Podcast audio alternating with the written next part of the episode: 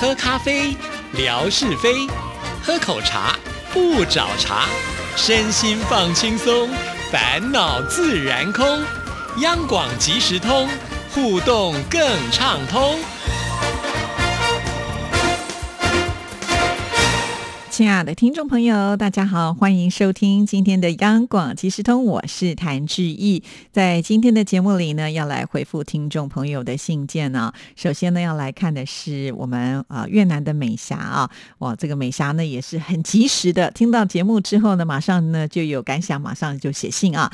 这封信他是在十二月一号所写来的，亲爱的志毅，你好，我很喜欢喝台湾的乌龙茶。第一次去台湾旅游，我每天都会喝上一杯乌龙茶的。味道很香，喝了很想再喝的感觉。但是我不是喜欢喝茶的人，对茶也不明白。在越南也有台湾的乌龙茶，我偶尔也会喝。其他的茶我就不喜欢了。越南有很多人喜欢喝红茶、绿茶，尤其是台湾的珍珠奶茶。祝您健康快乐哦！原来在越南也流行珍珠奶茶哦。哇，我们这个珍珠奶茶已经真的是红到了全世界去了啊！确实，我觉得珍珠奶茶是一个非常有创。创意的饮品啊，在奶茶当中呢，加入这个 QQ 的珍珠啊，每次在咀嚼珍珠的时候，我都觉得有幸福感啊。要不是热量很高啊，不然的话，我真的是很想天天都来一杯，真是太幸福了。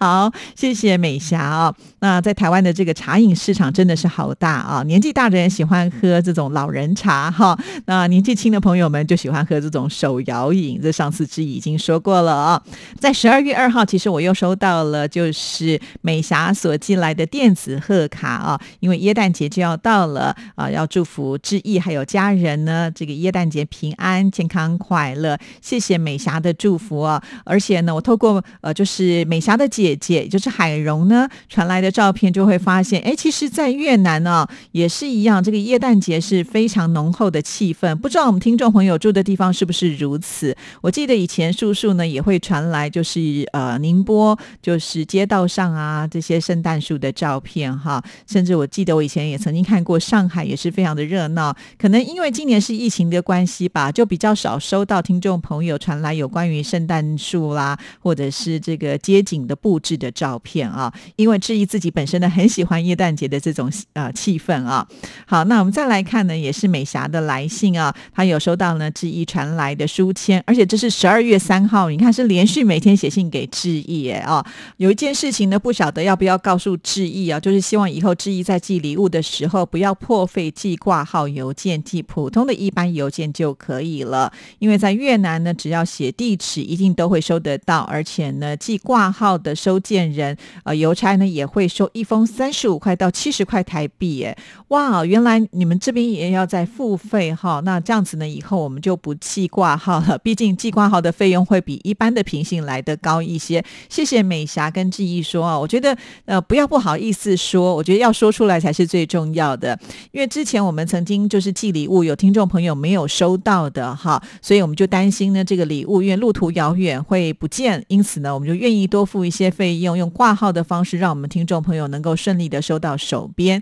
但是我知道之前也曾经发生过，就是因为呢，呃，我们上面都要报值嘛，也就是说我里面装的是什么样的东西，就要写上它的价值。那有些价格，比如说我们礼物比较大的时候，好像我们的听众朋友，有些人也是要去付税款的啊。那有些听众朋友呢，他们是觉得呃付点税款是很乐意的。但是有些听众朋友就觉得，哎，这个税款好像太高了，就会有一点不太想拿礼物的这种感觉出现啊。那我们现在也在研究用什么样的一个方式啊？呃，但是如果像美霞这样告诉我们的话，我们就会采取美霞的方式，也就是在越南可能以后我们就不用挂号的方式来寄啊。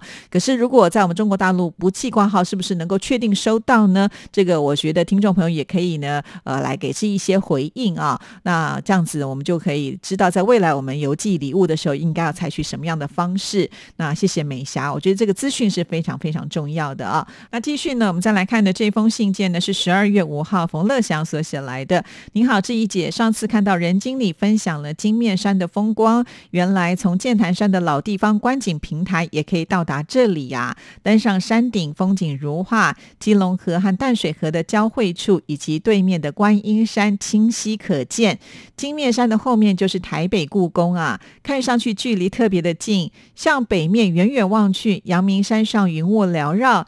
淡海新市镇的高层大楼也可以隐约看得到。金面山也是欣赏夕阳的绝佳地点。金面山呢，也是因此而得名的。只是山上的指示牌“台北大纵走”是什么含义呢？是把台北周边的群山连起来走一遍吗？金面山和旁边的剑南山、文尖山是不是也都有步道相连呢？哇，我觉得乐祥问的问题非常的专业，而且对于台湾的地形也是好了解哦。当我们的人经理贴出呃金面山的时候，其实我并不知道在哪里啊。可是听了乐祥这样解说之后呢，我反而会更清楚，好像呢它的位置就在哪里了。好，为了乐祥呢，我也特别去查一下。其实说实在，在台北我们真的是还蛮幸福的。我们台北呢就是一个盆地嘛啊，那所以我们的四周呢都是山，所以喜欢爬山的朋友们真的都不用走太。远呢，就一定有山可以爬，而且呢，这些都已经做了一些青山步道，也就是说，政府呢都已经把这个路呢修得好好的啊，大家在爬山的时候呢也会比较轻松一点点。那刚才有提到就是台北大纵走啊，那什么叫做台北大纵走呢？当然也就是一个爬山了，这是由台北市政府公务局大地工程处呢，他们从二零一八年的时候就开始规划串联整个台北盆地周围的青山步道跟行山径啊，就成。成为了环绕台北盆地的天际线的台北的大纵走啊，全长呢有一百三十公里，海拔高差呢可以达到一千一百二十公尺哦。那喜欢大自然的朋友们呢，就可以透过登山啦、践行的过程当中，来慢慢欣赏整个台北市的山林之美啊。而且呢，在每一个纵走的路段当中，都会有代表的动植物哦。比方说啊，像是呃第一段就是关渡到二。紫坪这个地方的代表的植物呢，就是杜鹃花，所以它还有宝石哦。然后呢，呃，这样子你就可以去呃累积。最后据说好像全部都搜集到的话呢，就可以去换赠品哦。所以我们的政府也是很鼓励民众呢，能够多青山啦，就是跟大自然的结合啊。那我们的任经理呢，他很喜欢爬山，我觉得他已经爬上瘾了，就几乎呢，他的假日有空的话都喜欢去爬山。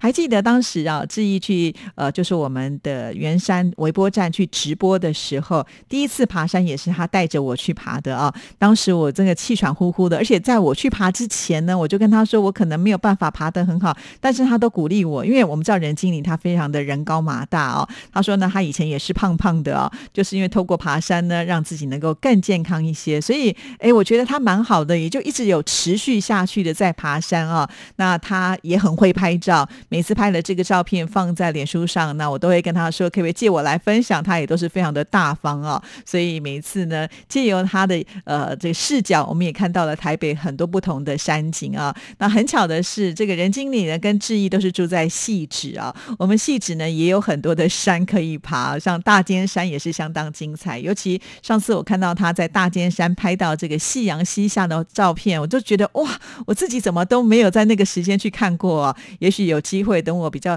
呃这个时间没有那那么紧的话，我也可以呢下次亲自去拍给大家来看啊。好，谢谢乐祥呃这封信件。以前我也是看到这个台北大众走啊。就想说啊，应该也是一个爬山的步道，可是从来没有仔细的去呃查过到底是什么样的资料。然后透过了我们的乐祥呢，也让志毅知道呢，原来要去爬这个台北大众走啊，是这么的有趣味性哦。好，那另外有提到就是金面山旁边的剑南山、呃文尖山，是不是都有步道相通呢？其实，在台台湾啊，只要这个山是连在一起的话，一定会有步道可以相通的。这就好像说，呃，纯哥可能跟志毅也讲过，从我们的细致的山也。可以走到内湖，从内湖再走到大直哦，只是这个路线呢会稍微长了一点点哈。那要有体力的人走，或者是说可能要分段呢哈，不然的话，我们知道爬山爬到晚上的话挺危险的哦。从到了晚上爬山，就插播一下啊，像上次呢，任经理拍到这个呃金面山的这个风光，他可是是就是趁着这个黄昏的时候赶快去爬山哈。那爬完之后，真的就是摸黑下山呢。我说哈，那这样不是很危险吗？他跟我说还好，就是。透过这个手机的光线啦，啊，一般登山者他们也会习惯带一个头灯啊，用这样的方式来登山。但是，呃，说真的，我是自己没有在晚上去爬过山哦。晚上爬山，我想是比较危险一点点。要是没有这方面经验的人，还是要小心啊。毕竟呢，爬山呢，还是要特别的小心安全。好，那我们再来看乐祥的这封信的下一段。本周看到水流新阳分享了惠州西湖风光，晴空万里，碧波荡漾，途中的亭台楼阁、小桥流水，使我十分的向往。泛舟湖上一定是心情特别的舒畅。景区的面积好大哦，原来北宋大诗人苏东坡也曾经来过这里呢，并且把惠州的西湖和杭州的西湖进行了比较。如今这里也建起了东坡纪念馆，成为了惠州享誉海内外的著名景点。提到了惠州，使我想起了青青河边草的冰冰，只是好久没有在微博上看到他了，可能平时带孩子比较辛苦吧。希望下次呢，他能够在微博上留言。对哈，偶尔呢会看到“青青河边草”啦，也就是冰冰在微博上的名字啊。呃，只不过真的有的时候，我知道我们听众朋友可能都会有一些事情，就比较没有办法呢，经常到我们的微博上来带孩子的，可不只是冰冰啊。像我知道我们的瑞芳啦，甚或是呢，呃，这个小笨熊之超，我想应该都是带孩子比较辛苦一点哈，所以呢，上微博的时间就少了。期待呢，呃，听到今天节目的话，也能够。呢，上网来跟大家互动一下下哦。好，我们再来看这封信的下一段。这两天，呃，上网听到了过去飞碟唱片的大合唱的歌曲《美就是心中有爱》，感觉特别的好听，也非常的珍贵。以前听过《明天会更好》和《相亲相爱》这两首大合唱歌曲，不过其他大合唱的歌就听得比较少了。这一首《美就是心中有爱》，集合了苏芮、蔡琴、黄莺莺、黄。史雷、叶欢、娃娃、姜育恒、郑怡、蔡幸娟、王杰等，当时飞碟唱片公司的歌手，歌声充满了正能量，很激励人心的，是一首经典的好歌。听了之后，感觉心情豁然开朗，对于未来充满了信心。在上个世纪八零年代到九零年代，台湾歌坛当中一定还有一些知名度不太高的大合唱歌曲。希望以后呢，上网时能够在曲库当中听到。祝福志毅姐工作顺利。好的，我觉得乐祥真的是好厉害哦，也很喜欢听流行歌曲。至于你说的曲库是哪里的曲库呢？哈，是不是他们也会分说，哎，大合唱的歌曲有哪些？然后你就很容易可以听得到。说到大合唱的歌曲，确实很容易让大家喜欢，而且留下深刻的印象啊。直到现在呢，只要是碰到了一些灾难，那大家呢都还会在播起《明天会更好的》这一首歌曲啊。所以你看多么的经典，而且呃，每一次在听这些歌曲的。时候，呃，不一定会有画面嘛，那你都会想象说，哎，这句是哪一个歌手唱的？这是最有趣的部分了。那甚至呢，有些歌手他可能现在都已经不在歌坛当中了，可是当你在听这些歌曲的时候，你就哇，又充满了很多当时在听歌的一些回忆出现啊。在台湾，呃，确实有不少属于大合唱的歌曲，像《明天会更好》啦，或者是《快乐天堂》啦，啊，那还有呢，就是碰到了这个地震的灾。灾害的时候，为了要激励人心，像是陶喆之前跟王力宏合作的《手牵手》之类的，等等等啊，这些应该都还算是比较有名的。只不过呢，有些唱片公司他们自己也会让自己旗下的歌手来合唱一些，也许就像是呃乐祥说，知名度没有这么高的一些歌曲，我想一定也是还是有的啦。哈，等乐祥，如果你真的有找到的话呢，也可以来呃跟我们大家分享一下哈。啊，那在未来呃，可能质疑的音乐节目。当中，甚至有机会也可以呢，来跟听众朋友做这样子的一种介绍的方式，让大家一次听得过瘾啊。说实在，要创作这样子一种大合唱的歌曲，也不是那么的容易啊。毕竟呢，呃，要让这么多的歌手都能够唱得到，而且呢，还要分不同的角色演唱的这个句子，也是希望能够把这个歌手他们的呃特色的音质给呈现出来，他的音域要放在哪一段。那最后当然还要有那个大合唱的部分。那这个大合唱合唱起来要呃怎么唱才会好听，或者是要怎么样去设计它的和音等等等啊，所以我觉得能够创作出一首大合唱的歌曲，确实呃是不简单的。那当然，我想这样的歌曲推出之后呢，对于大家的这个吸睛度呢，也都会比较提升一些些啦。因此，很多的唱片公司啊，他们会有这种年度活动的时候呢，就会推出这种大合唱的歌曲啊。好了，今天节目很快的时间也到，就跟大家聊到这里了，我们下次再见，拜拜。